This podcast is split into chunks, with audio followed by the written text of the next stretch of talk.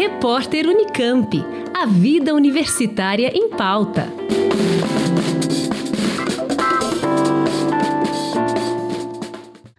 É, meu nome é João Vitor, eu tenho 20 anos. É, eu iniciei nas entregas de delivery de bicicleta em 2019, lá para outubro, novembro. E assim, é uma é uma experiência é uma experiência boa. Tipo assim, não digo que não é as condições perfeitas de, de trabalho, acho que não é não é algo recomendado, mas quando você está no, no, aperto, é, é uma, foi uma saída boa. Ajudou super. Momento de aperto é. Ah, inclusive, muitas pessoas agora, nesse momento de aperto, vejo muitas pessoas mais velhas fazendo entrega de bicicleta. Então, acho que está salvando a vida de bastante gente. Mas. Mas, assim, acho que todas as pessoas trocariam por um, por um emprego, um trabalho, trabalho regular, justo. Relatos como o de João Vitor dos Santos são recorrentes entre os trabalhadores por aplicativo. Ele foi bike boy, ou seja, atuou como um ciclista entregador de encomendas entre 2019 e 2021 em Campinas, estado de São Paulo. O trabalho por aplicativo cresceu exponencialmente nos últimos anos. A forma de entrada é simples, mas o cotidiano de trabalho é complexo.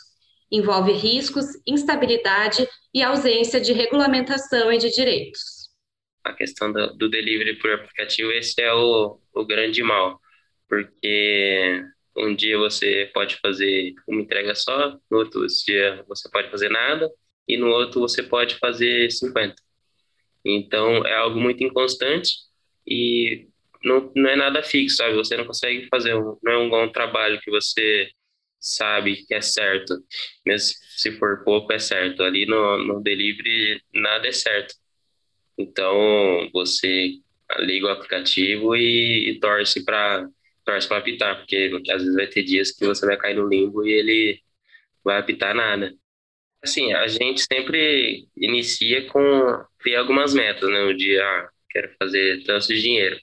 É claro que no final de semana é, é tranquilo bater, bater uma meta que você coloca para você mesmo. E no final de semana tem bastante coisa, mas durante a semana não tem nada. Então a expectativa era todo dia. Todo dia você tem a expectativa de que vai ser melhor que o dia anterior. As desigualdades, sobretudo raciais, também são evidentes quando se compara o perfil dos trabalhadores por aplicativo aos que são contratados diretamente por empresas, sejam eles seletistas ou autônomos. A pesquisadora Ludmila Bilho, do Centro de Estudos Sindicais e Economia do Trabalho da Unicamp, o CESIT, analisou dados da Aliança Bike e da empresa Carbono Zero e percebeu que quanto mais desprotegida e mais mal remunerada, mais juvenil e negra é a ocupação de entregador. O primeiro relatório vai olhar só para entregadores por aplicativo, né? E aí é, ele vai mostrar esse relatório o perfil desses trabalhadores. Então, são trabalhadores jovens, predominantemente negros, né, e que estão trabalhando aí de seis a sete dias por semana, né, mais de 12 horas por dia, para ter uma remuneração inferior a um salário mínimo. Quando você vai olhar a empresa, aí o perfil dos trabalhadores muda, né? Então você vai ter é, a, participação dos negros é reduzida, né?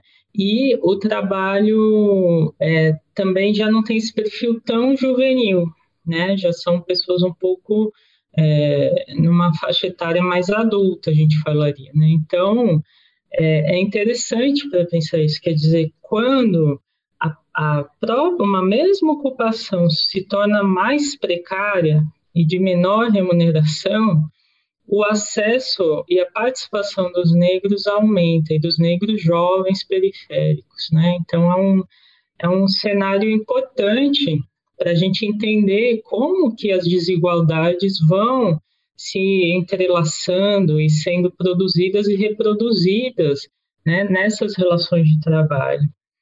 Apesar das duas modalidades de trabalho possuírem o mesmo caráter, a imprevisibilidade do trabalho por aplicativo é um dos fatores que torna ainda mais insegura essa ocupação. Punições e desconsiderações a fatores como o peso do pedido e a elevação do terreno são recorrentes. tem aplicativos que punem o, o, o motorista por, mas depois de pegar o pedido, acabar recusando, por não se sentir seguro, acaba eles te deixam ali no, numa espera. Então, muitas vezes, assim, você pega e vai com a cara e coragem. Tem muitas regiões que tem muito mão única. Muito mão única. E, às vezes, para você fazer o certo, você tem que pegar uma subida muito grande. Então, esse é o caso que a gente acaba indo pela contramão, indo pela calçada. É, e o, o, o, GPS não, não, não, não consta, né? Não, ele não, não vai dar essas, essas fugas para você. Então, às vezes, uma entrega de 5 quilômetros numa num lugar plano é mais tranquilo do que uma entrega de 2 quilômetros na subida. Então, o aplicativo ele nunca vai, ele não dá, ele não considera a elevação do, do terreno que é uma coisa que pesa bastante. E também o peso do pedido. Às vezes o pedido tem três refrigerantes, dois litros, duas pizzas, você vai extremamente carregado ali com as costas doendo e na bicicleta você está pedalando, né? Você não está na moto.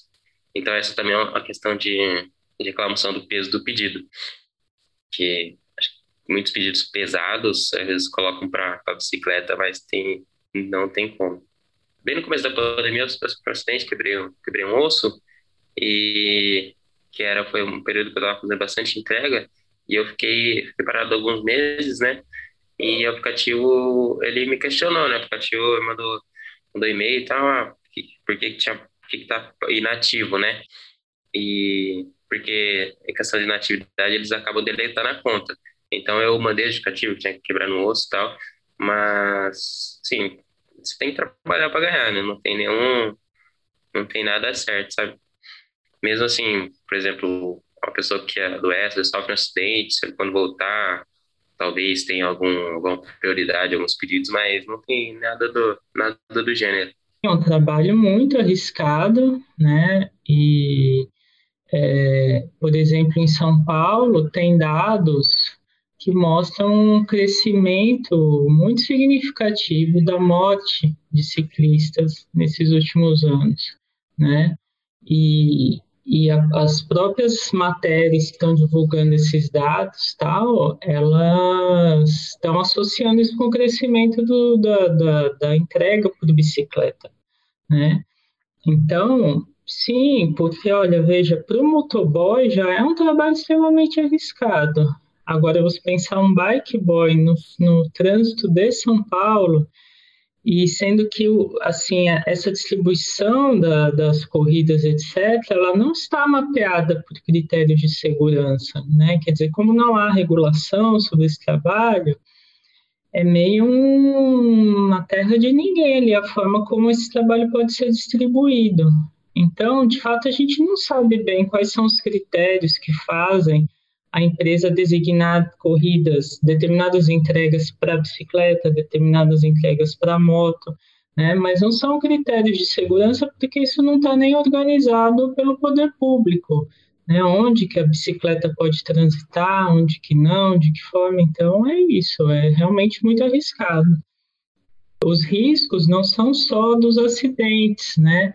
São das condições de trabalho. Então, Primeiro, a gente tem que ver que esses trabalhadores ficam à disposição das empresas, né? Então, é, eles têm jornadas longuíssimas de trabalho. Eles trabalham 12, 14 horas por dia, 6, 7 dias por semana, não descansam. Tem que traçar estratégias para garantir melhor a sua segurança e a sua remuneração. Então, desde como fazer para a bicicleta não ser roubada, que lugar que ele transita com mais seguro, tudo isso são estratégias que o trabalhador vai traçando, né? E é, então a segurança tem a ver também com a saúde dele, né? Com as condições cotidianas de trabalho. A gente vê que os riscos associados a essa atividade tem a ver com os riscos no trânsito, então, é, os riscos que ciclistas e motociclistas estão expostos, mas há outros riscos e riscos que envolvem segurança e a integridade psico, psicológica e física desses trabalhadores, né? Que estão associados a esse, esse, o fato de que eles passam o dia nas ruas à espera das entregas, sem ter um local de descanso, sem ter local para beber água, assim, né? Então, é, são condições que estão cada vez mais degradadas de trabalho, né? Na pandemia, apesar do aumento da demanda por entregas e do papel essencial dos entregadores em garantir o isolamento social daqueles que puderam migrar para o teletrabalho, a situação dos entregadores ficou ainda pior. Agora em 2021, antes tinha bastante promoções, né, de pagar mais para o, motor, para o entregador. Agora em 2021 não tem, não tem mais nada, eles, eles retiraram essa, esse dinâmico de pagar mais, porque está bem bem, bem complicado nessas entregas. E nós vimos uma queda brutal no rendimento desses trabalhadores na pandemia, né? Então, é, e se você olhar o rendimento deles antes da pandemia, já havia uma redução significativa em relação ao valor que esse trabalho tinha é, antigamente no modo, vamos dizer assim, clássico de terceirização. Né? Pós-pandemia, é uma redução muito grande que não é acompanhada de uma redução do tempo de trabalho. Então, a gente sabe que os trabalhadores continuaram trabalhando ao mesmo tempo, só que com, recebendo muito menos, né?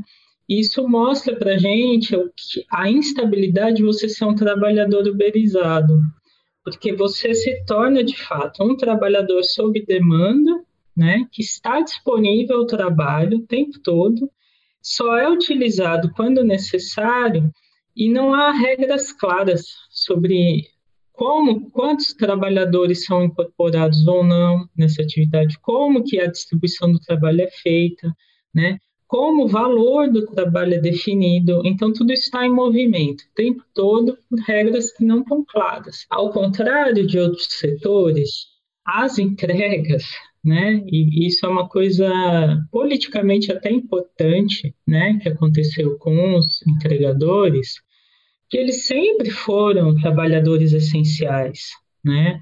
Para a nossa reprodução social como trabalhadores, então eu estou trabalhando, não tenho tempo de fazer o almoço, tal. Esse cara economiza o meu tempo de trabalho, sempre foi isso.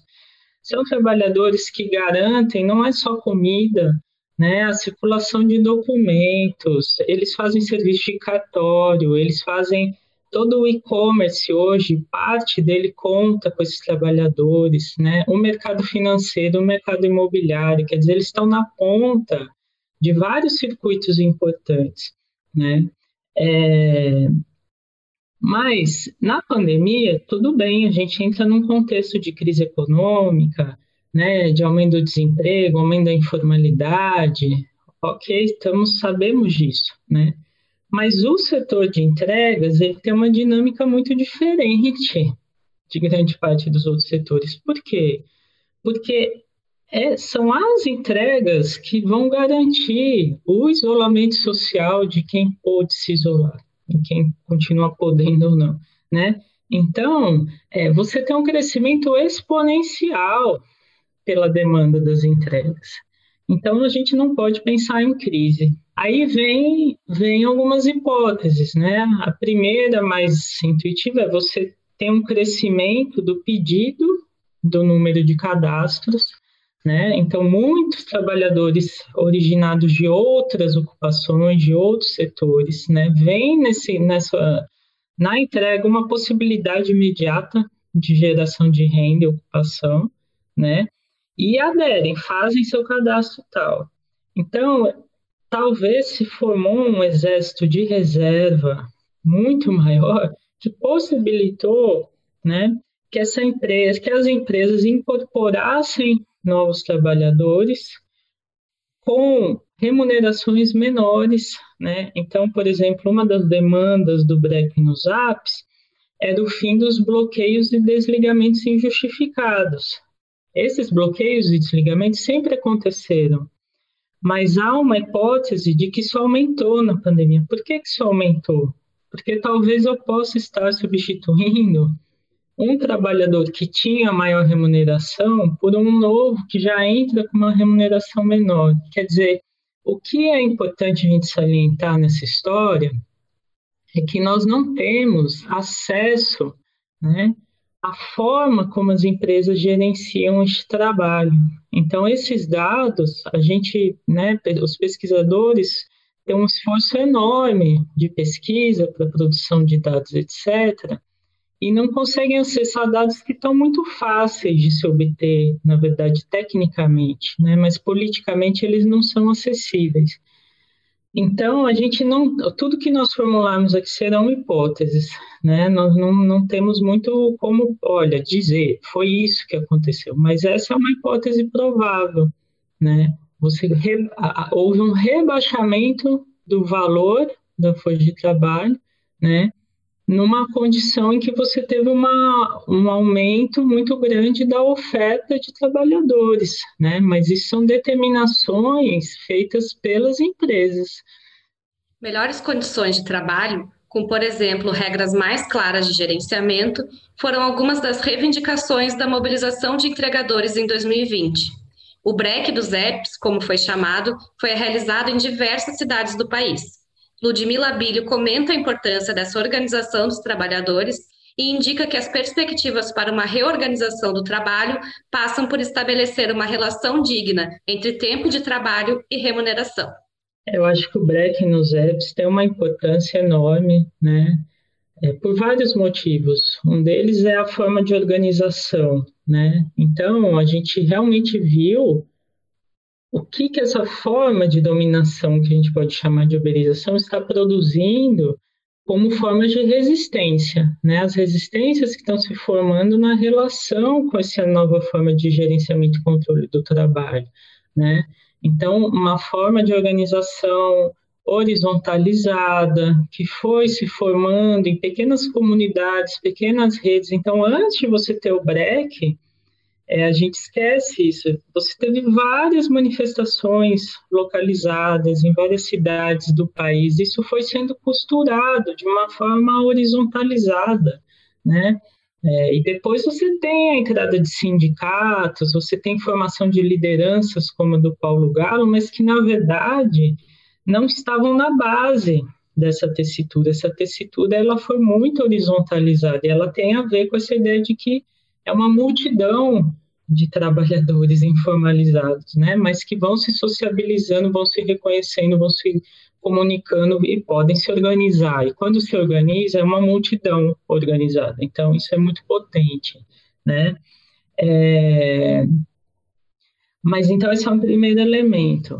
Um segundo elemento, eu acho que é esse nome muito potente, né? O break nos apps. É o break nessa aceleração né, da, da, da, do tempo da distribuição, que é algo que está no cotidiano, está no corpo desses trabalhadores, né, essa pressão pela aceleração permanente sobre o próprio trabalho, que hoje é feita por mecanismos informais, mas muito onipresentes, né, como a figura do GPS, etc. Tem uma vigilância enorme sobre esse trabalho mas é um break também, talvez, nessas formas né, de organização e exploração do trabalho.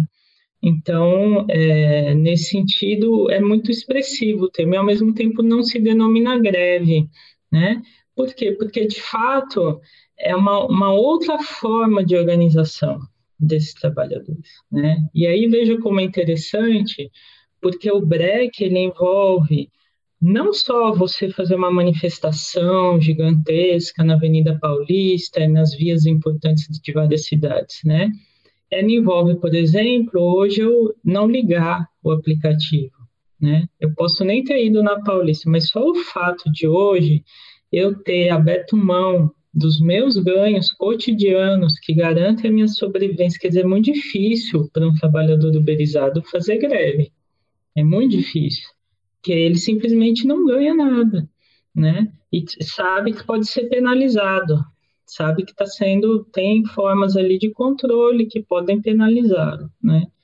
Então, é, essa adesão, ela se dá de várias formas. Ou, ou bloquear centros de distribuição. Ah, esse restaurante sai muito... A gente faz um bloqueio, que quer dizer, são novas estratégias que vão, vão tecendo isso e a pauta dos trabalhadores, né? Então, a pauta era por condições mais justas de trabalho. Não aparece como pauta a carteira assinada, o reconhecimento do RIM. Né? Os trabalhadores estão demandando condições mais justas de trabalho. Né? Essas condições desdobram para vários caminhos. Né? Um deles, que se apresenta com maior força, né, é você reconhecer o vínculo de emprego né, e tornar esses trabalhadores trabalhadores formalizados. Só que a gente não pode esquecer né, que conce o conceito de trabalho formal já foi profundamente transformado com a reforma trabalhista. Então, nós corremos um risco aí de ter uma multidão de trabalhadores intermitentes, que vão aparecer como formalizados, mas vão seguir vivendo como trabalhadores sob demanda. Então, hoje, o gerenciamento algorítmico, essas formas novas de trabalho, as possibilidades de gerenciamento que o, o gerenciamento algoritmo traz, né, demandam da gente um conhecimento bem mais profundo de como essas coisas operam para a gente pensar em como elas têm que ser reguladas, né, de forma a você garantir é, a relação, uma relação digna entre tempo de trabalho e remuneração para esses trabalhadores, né, porque a última coisa que a gente quer é que eles sigam sendo trabalhadores sob demanda. Né? Então, essa é a importância, né, quando a gente debate é, os caminhos possíveis para o Estado, a gente não pode perder isso de vista. Para acessar uma versão em audiovisual dessa reportagem, acesse o canal da TV Unicamp no YouTube. Liana Col para a Rádio Unicamp. Rádio Unicamp, música e informação de qualidade. Repórter Unicamp. A vida universitária em pauta.